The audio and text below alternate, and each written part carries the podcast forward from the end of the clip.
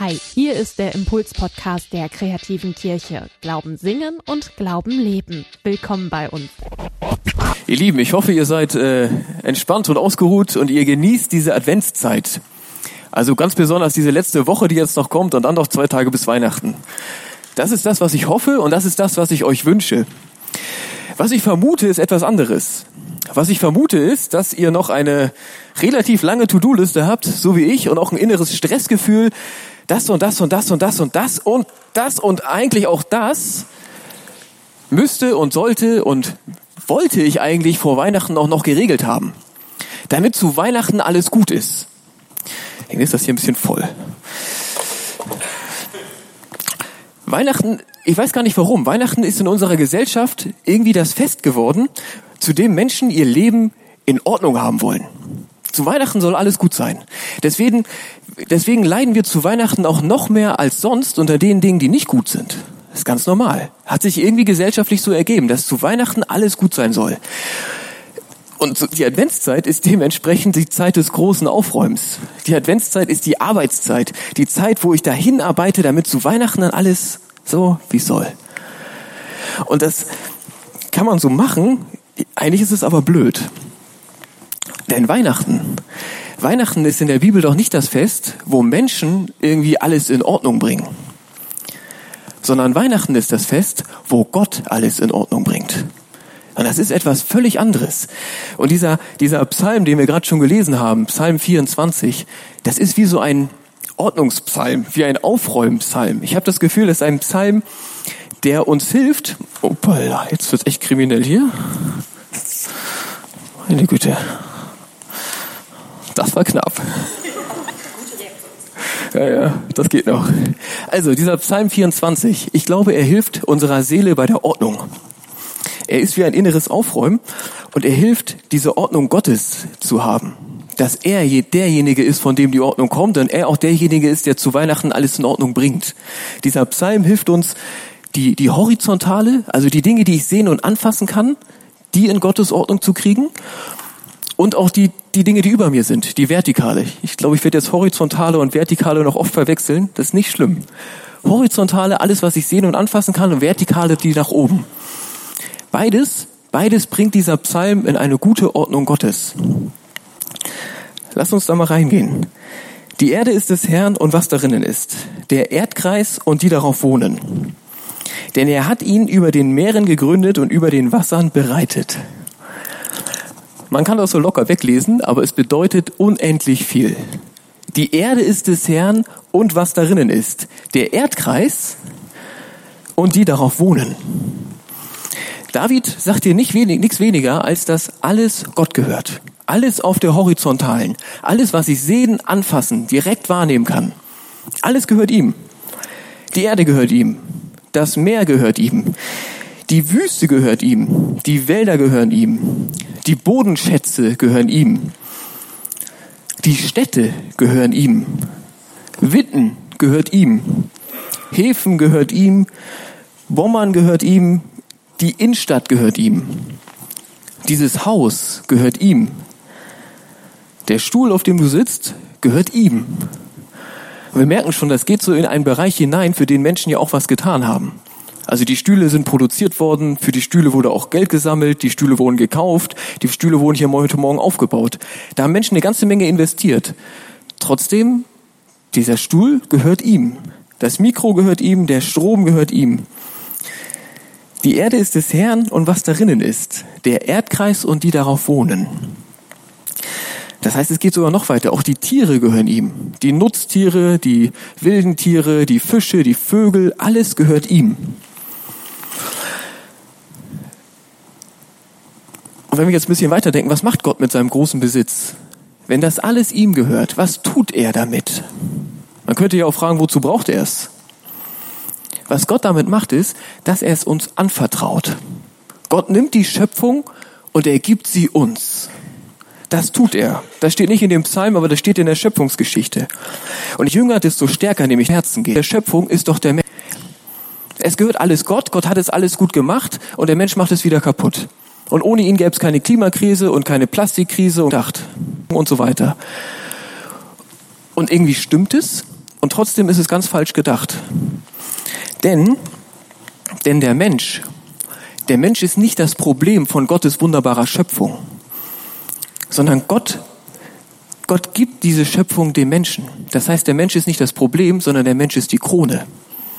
Der Mensch ist der Grund dafür, dass es das gibt. Gott hat es alles gemacht, es gehört alles ihm und er gibt es dem Menschen. Und es ist auch okay, dass wir es benutzen und verbrauchen. Also kein Mensch sollte ein schlechtes Gewissen haben, wenn er isst, trinkt, zu Hause heizt und von A nach B sich bewegt. Das nicht. Und trotzdem findet gerade ein Umdenken statt, was heilsam ist. Früher, und mit früher ist ja vor 20 Jahren gemeint, da dachte fast jeder, man kann mit der Natur machen, was man will. Gottes Schöpfung hält alles aus. Es ist wie unerschöpfliche Quelle sozusagen von Wohlstand. Heute merkt man, ganz so ist das nicht.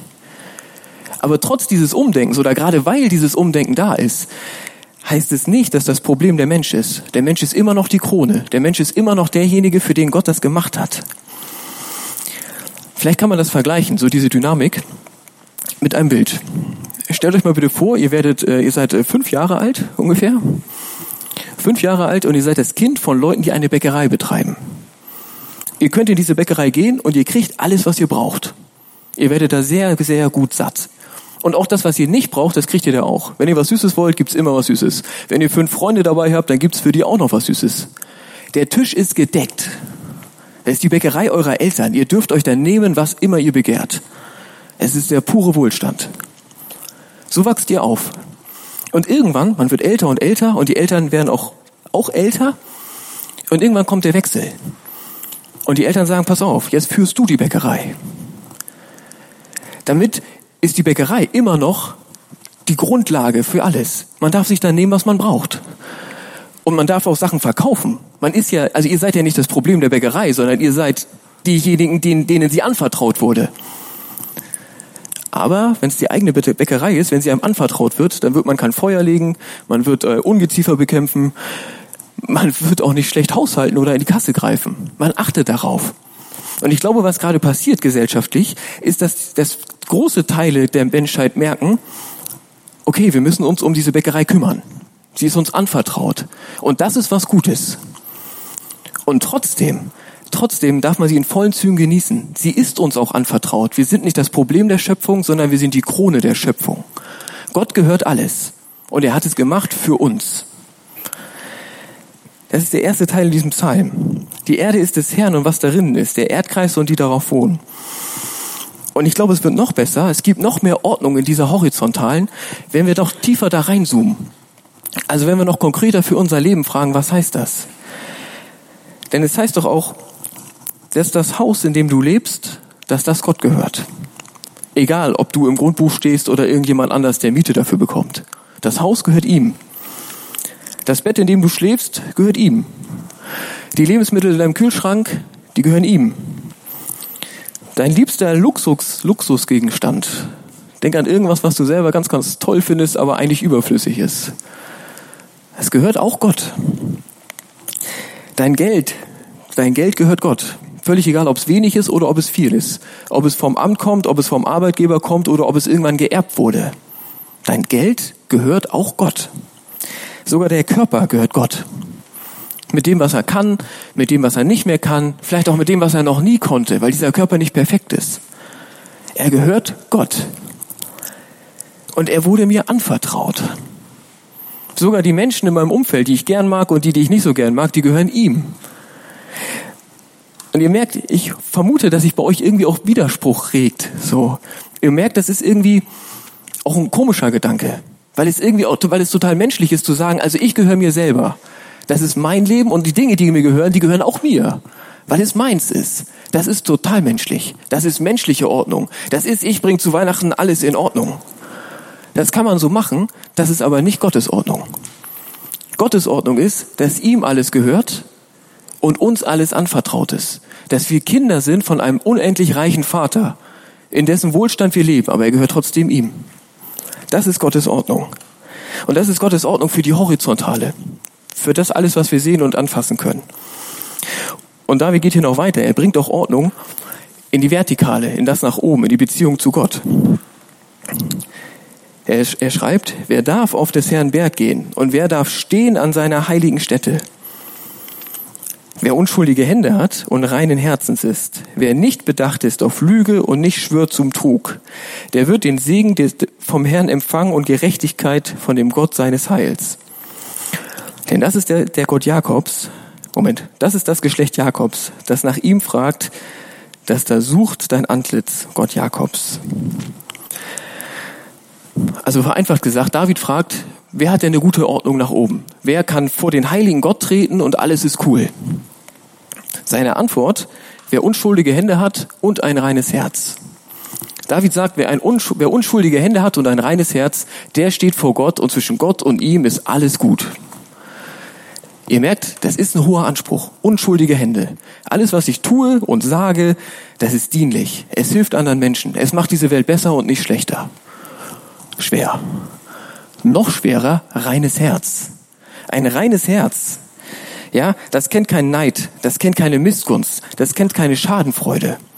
Ein reines Herz, das lebt in größter Dankbarkeit und in Liebe. Und aus Dankbarkeit und Liebe agiert es. Das ist ein reines Herz möchte es jetzt niemandem absprechen, aber ich persönlich kenne niemanden, niemanden von den Menschen, die ich gut kenne, sagen wir es mal so, von dem könnte man das so sagen. Alle oder fast alle Menschen haben eine Unordnung. Fast alle Menschen sind in dieser vertikalen nicht, nicht, nicht in bester Ordnung. Sie, sie stehen vor Gott und eigentlich passt es nicht. Wie sie fühlen und handeln, passt nicht zu dem, wie Gott ist. Das ist ganz normal. Das Gute ist, wir müssen das auch nicht alleine aufräumen. Wir können es versuchen, es ist aber nicht eigentlich Sinn der ganzen Sache und es wird auch nicht klappen. Wir lesen mal weiter. Mache die Tore weit und die Türen in der Welt hoch, dass der König der Ehre einziehe. Wer ist der König der Ehre? Es ist der Herr, stark und mächtig, der Herr mächtig im Streit. Mache die Tore weit und die Türen in der Welt hoch, dass der König der Ehre einziehe. Wer ist der König der Ehre? Es ist der Herr Zebaoth. Er, er ist der König der Ehre. Was in diesem Gebet Davids drinsteckt, ist eine Prophezeiung. Eine Prophezeiung darauf, dass Gott kommt und dass Gott ordnet. Mache die Tore auf, öffnet das Herz, denn Gott kommt.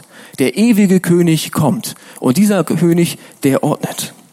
Der bringt die Dinge in der horizontalen ins Gleichgewicht. Und gerade da, wo ich besonders adventsbedürftig bin, gerade dort ordnet Gott. Und Gott ordnet alles. Unendlich viele Dinge ordnet er in dieser Zeit und die allerletzten Dinge, die ordnet er in, der jüngsten Zeit. Aber Gott ordnet alles. Alles, was du sehen und anfassen kannst. Das wird von ihm zurechtgebracht. Und wenn Gott dazukommt, dann ist es, ist es unendlich wertvoll fürs eigene Leben. Für das ganz Praktische. Und Gott ordnet auch, und da haben wir es noch nötiger, eben diese Beziehung. Die vertikal ordnet Gott. Wir erinnern uns, ja, wer kann im Lichte Gottes stehen, vor dem Allmächtigen. Wer, reine, wer, wer ein reines Herz hat und unschuldige Hände. Menschen sind so nicht. Und Gott hat das erkannt und deswegen ist am Ende vom Advent Weihnachten. Und was passiert? Gott kommt hinunter auf die Welt und Gott ordnet, was wir in Unordnung gebracht haben. Wenn ich kein reines Herz habe und keine unschuldigen Hände, dann kommt Jesus zu mir und er stellt sich zu mir. Er umfasst mich. Das ist wie so ein Kleid, ja? Und seine reinen Hände, seine unschuldigen Hände werden meine Hände und sein reines Herz, das wird mein reines Herz. Das passiert am Ende vom Advent, wenn Gott kommt. Dann ordnet er alles. Er ordnet diese Beziehung und er ordnet diese Beziehungen. Und was können wir dazu beitragen? Das sagt David, das ist dieses macht hoch die Tür. Wir singen das gleich auch. Macht hoch die Tür. Das ist erstmal ein Eingeständnis. Es heißt ja so viel wie, hier stehe ich, ne, das ist mein Lebenshaus hinter mir, wo ich immer alles schön aufräume. Jetzt gehe ich zur Seite und sag zu Gott, ich bitte dich, ich mache meine Tür auf und ich bitte dich, geh hinein. Geh hinein in mein Lebenshaus und richte deine Ordnung dort auf. Weil ich es brauche. Weil es unendlich wertvoll für mich ist, wenn du dort einziehst. Wenn der König der Ehre in sein Eigentum kommt und seine Ordnung aufrichtet. Das, das ist ein Eingeständnis. Das kostet uns auch was. Und es kostet uns auch Geduld. Denn manchmal dauert das. Und es gibt verschiedene Zimmer in unserem Lebenshaus. Und einige betritt Gott schneller und andere betritt er später. Und irgendwo gibt's noch eine Kammer, wo wir uns nicht trauen aufzumachen. Die betritt er noch später.